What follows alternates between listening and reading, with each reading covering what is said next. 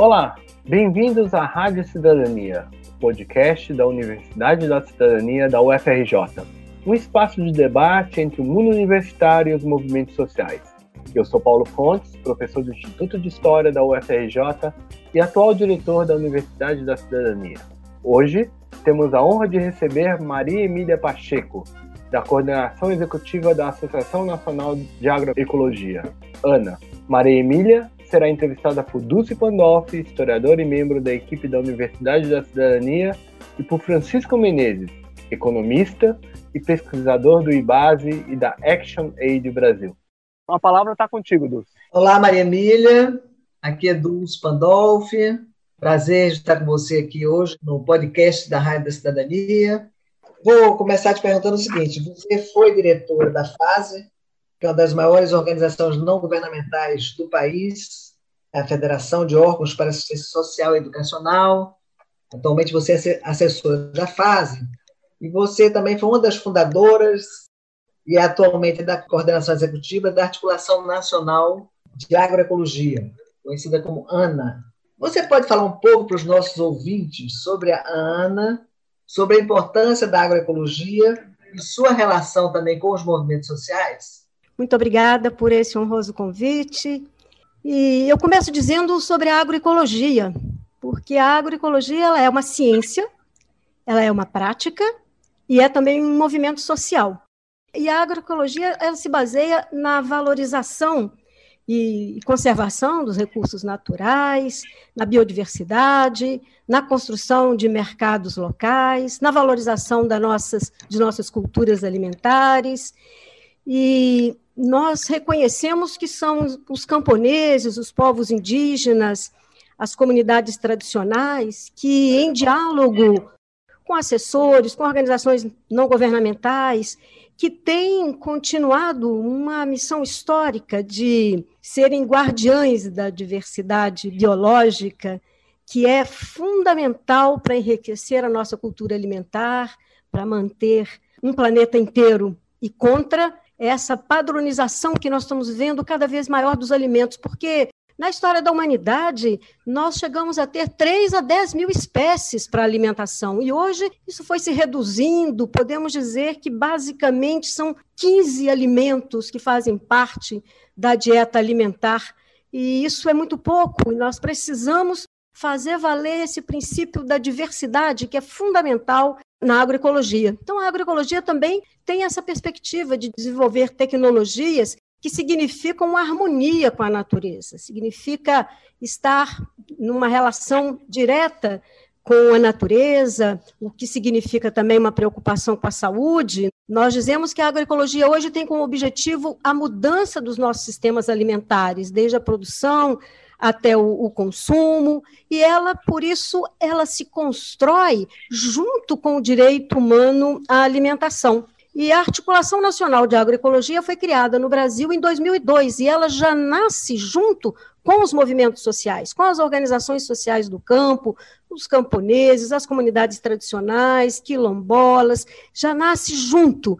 E é uma, uma articulação, né, uma rede que tem uma convergência grande, então, com os movimentos sociais e com outras organizações também. E funciona com grupos de trabalho, tem um grupo de trabalho sobre os usos livres da biodiversidade, tem um grupo de trabalho das mulheres, sim, porque é bom dizer que a agroecologia não se reduz para uma dimensão tecnológica, de uma relação de harmonia com a natureza. Ela tem um sentido emancipatório. Não há agroecologia se nós não rompermos com o patriarcado, com a dominação sobre as mulheres. Não há agroecologia se nós não rompermos com o racismo estrutural que tem na história de nossa sociedade. Então, a agroecologia tem esse sentido também social, político e de busca de um direito à terra, território, a concentração de terras e riqueza no Brasil está na direção contrária do que nós defendemos na agroecologia. Por isso que nós dizemos que quando a televisão fala que o agro é pop, o agro é tudo,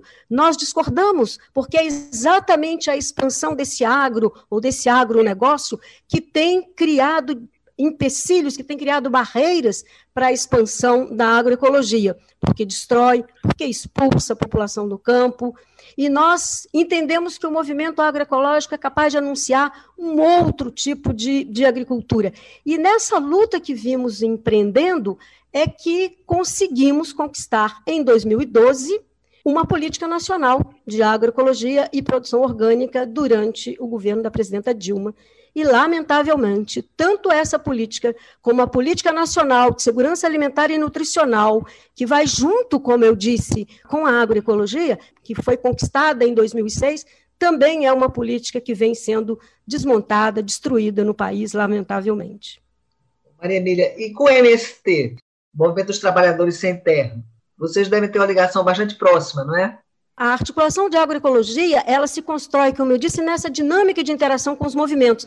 Então, os movimentos sociais que compõem a Via Campesina não é apenas o MST, é o Movimento Sem Terra, mas também o Movimento Pequenos Agricultores, o Movimento de Mulheres Camponesas, o Movimento de Atingidos por Barragem, esses movimentos que compõem a Via Campesina são parte dessa articulação, mas também o Conselho Nacional de População Extrativista, que é um conselho muito importante, formado e os nossos ouvintes, as nossas ouvintes devem se lembrar de Chico Mendes, um grande defensor da floresta em pé, e foi desse movimento que originou o Conselho de Populações Extrativistas, mas também a CONAC, que é a Organização das Comunidades Quilombolas, também organizações dos povos indígenas.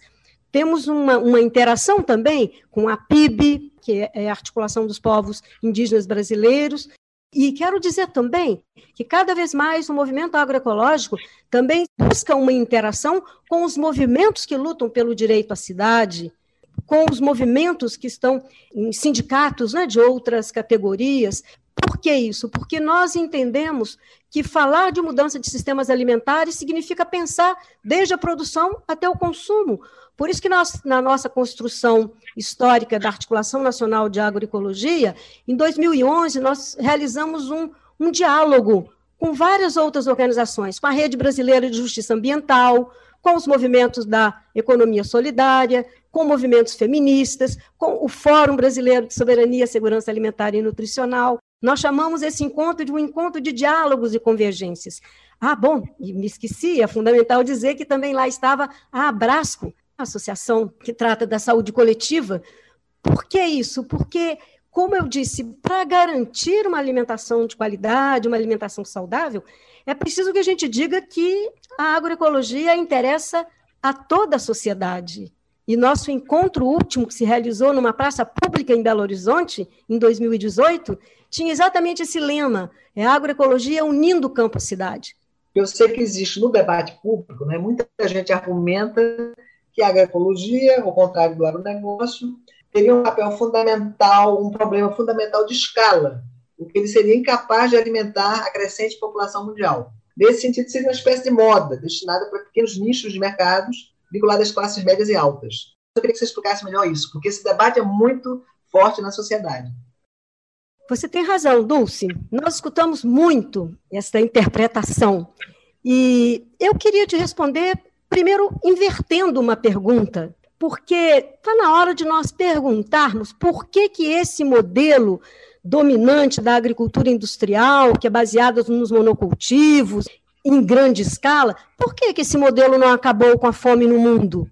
Essa é a pergunta que nós precisamos fazer em primeiro lugar. E com a pandemia, essas perguntas, essa questão, ela, ela ganha novos sentidos, porque também os debates que pensam sobre as causas da pandemia têm chamado a atenção para o impacto dessa agricultura industrial, né, baseada nesses insumos químicos de contaminação do solo, do alimento, das águas, que concentra terras.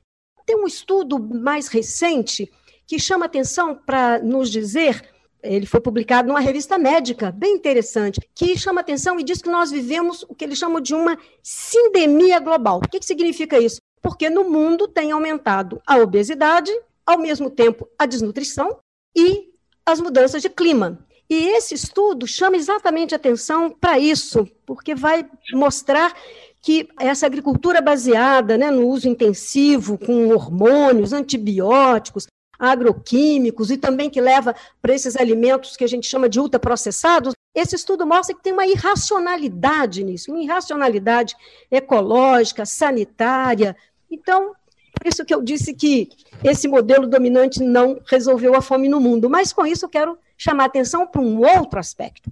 Quando se fala de escala, também, ao falar de escala, a gente precisa entender que há outros sentidos para a escala. A gente costuma dizer, não, a escala do monocultivo, daquela plantação que perde-se de vista, né? como a soja, algodão, milho no Brasil. Mas não. Na agroecologia, nós chamamos atenção para um outro sentido de escala. Por quê? Se você pensa num sistema agrícola que ele é diverso, que mistura grãos, fruta, verdura, alimento para os animais ao mesmo tempo, essa é uma forma de pensar em escala, a partir de uma visão de policultivo, dessa diversidade. E se a gente for medir por hectare, esse conjunto variado de alimentos vai representar muito mais. E tem, inclusive, algumas, algumas análises que mostram que tem vantagens que vão alterar de 20% a 60% se você comparar com um produto só dentro de um hectare. Bom, então, queria também chamar a atenção que nós entendemos escala no sentido de uma ação coletiva nos territórios. Isso ganha escala quando se constituem redes, né? e nós temos muitos exemplos no Brasil. Me ocorre exatamente nesse momento uma das redes, a rede Ecovida no Sul, que reúne muitos agricultores, junto com consumidores também, que se organizam para as compras diretas, para várias iniciativas. Então, isso significa também pensar em escala. Mas também quero chamar a atenção de um outro aspecto. Quando nós falamos da agroecologia, né, de um modelo sustentável de agricultura, nós estamos também falando em democracia. Isso é fundamental. Esse sentido da construção democrática que a agroecologia insiste, como eu disse, está intimamente associado à nossa visão do direito à alimentação. A alimentação é um direito, não pode ser considerada uma, uma mercadoria. Por isso, ela não é privilégio. A nossa perspectiva no movimento agroecológico é que a alimentação de qualidade chegue a todos. Nós não queremos continuar num Brasil que tem o que a gente chama de deserto alimentar.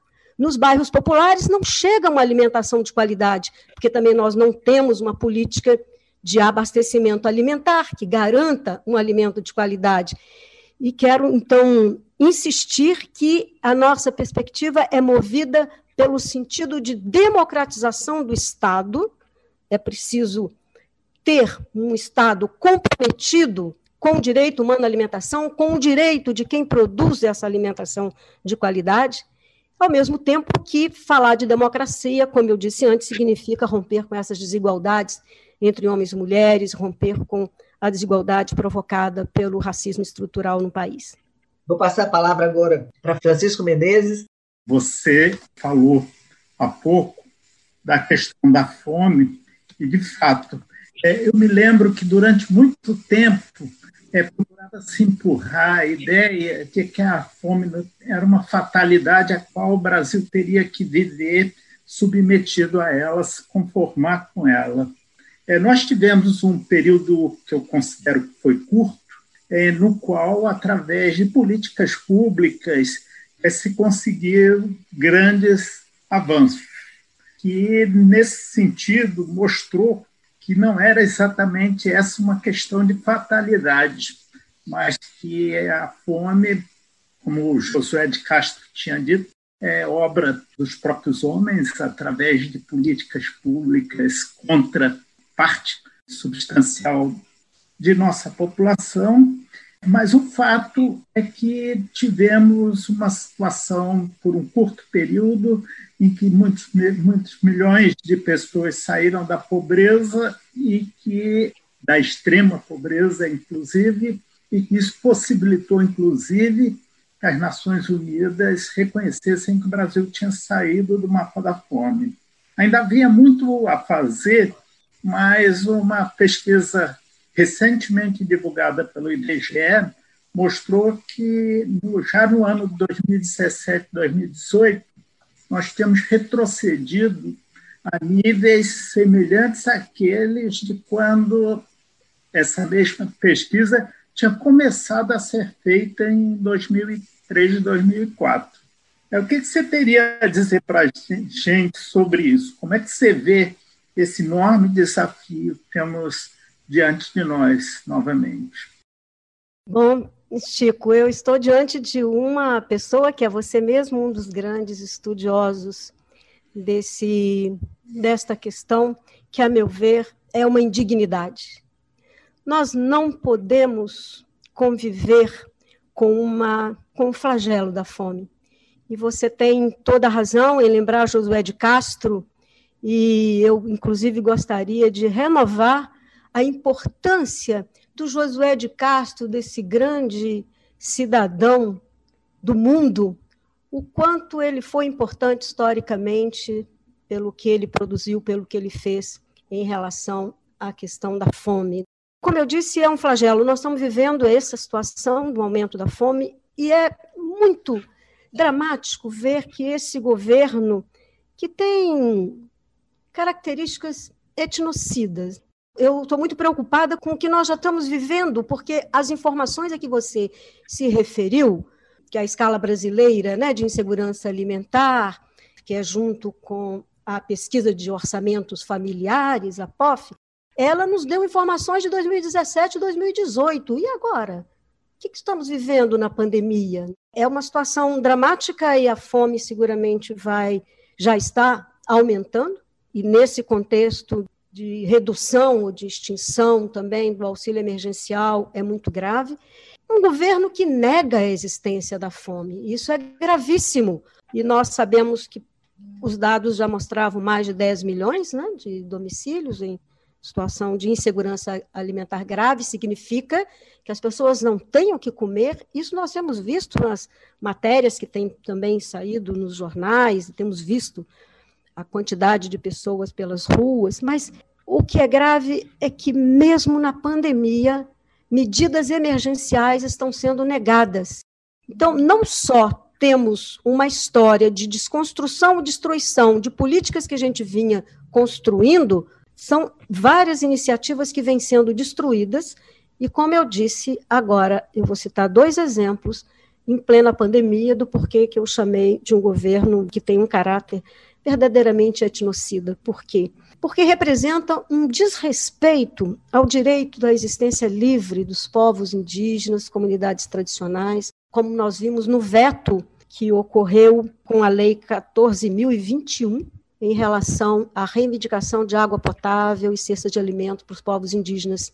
Houve uma reação da sociedade e este tema, essa reivindicação, chegou ao Supremo Tribunal Federal e eu gosto de repetir que, pela primeira vez em 520 anos, foi um advogado dos povos indígenas, um advogado da APIB, que fez uma sustentação oral representando os povos indígenas, defendendo os territórios e a proteção de sua vida. Mas também foi este mesmo governo que agora, depois de uma grande mobilização dos movimentos sociais, e a Articulação Nacional de Agroecologia, o Fórum Brasileiro de Soberania Alimentar e Nutricional estavam juntos, foi criada uma plataforma emergencial para os povos do campo, da floresta, das águas. E essa proposta contemplava, com perspectiva de fomento, de crédito e crédito diferencial, inclusive para as mulheres, seguro agrícola, eram várias propostas, inclusive auxílio emergencial. Foi praticamente toda ela vetada e na justificativa feita por Bolsonaro para vetar, estava inacreditável. Estava dito que se tratava de uma proposta contra o interesse público e inconstitucional. Nós temos uma inversão total. Isso significa que agora quem luta contra a fome, quem luta pela qualidade do alimento, está contrariando o interesse público? Isso que eu chamei de uma verdadeira negação da existência social desses sujeitos que garantem a nossa alimentação. Você, Maria Emília, como é que vê assim perspectiva? A gente está prestes a entrar no ano de 2021. O que, que será desse país se nada se alterar mais efetivamente? Eu acho gravíssimo. Nós precisamos, de fato, nos unirmos como sociedade para ver como enfrentar. Temos pela frente aí esse debate sobre reforma tributária. É hora de pensarmos de forma bastante incisiva que é preciso tributar as grandes fortunas. Não é possível que um país continue subsidiando também a comercialização de veneno dos agrotóxicos que envenenam solo, água e nossos alimentos. Esta é uma questão que é parte da luta na campanha contra os agrotóxicos pela vida, e era preciso que a sociedade mais amplamente se juntasse, porque retirar esse subsídio significa ter recursos para e precisamos recursos para atender às necessidades do povo. E também nós precisamos enfrentar o conflito, um conflito distributivo no país. A concentração de terra e de renda no país é gravíssima. Precisamos recuperar o movimento pela reforma agrária, pela garantia de direitos territoriais. Não há como enfrentar a fome sem medidas dessa natureza. Não há como enfrentar a fome também sem dar um tratamento para. Nós tínhamos no passado Bolsa Família, preciso continuar um debate sobre a questão de transferência de renda sem abdicar das formas protetivas, porque o sistema de proteção social no Brasil já foi bastante destruído. Com a mudança de legislação trabalhista, com, com a reforma do SUS, enfim, nós é um, uma conjugação de medidas que, a meu ver, requerem uma ampla mobilização social. Sem contar que nós não podemos continuar com um país que continua baseando sua economia na exportação. E imaginem que, ultimamente, o Brasil exportou soja para recomprar soja novamente. Nós estamos importando feijão da China, um país que não garante o que é fundamental da alimentação do povo é um país que não preza a sua própria soberania, soberania alimentar. Então, Chico, o que será do país é o que já é do país. Nós estamos vivendo uma crise gravíssima e que nos convoca a pensar transformações profundas e por isso amplos setores da sociedade precisam se manter mobilizados. Obrigada, Maria Emília. Obrigada, Chico. Esse foi a Rádio Cidadania, um podcast de diálogo entre a universidade e os movimentos sociais. Até breve com um novo episódio e não deixe de acompanhar a Universidade da Cidadania nas redes sociais.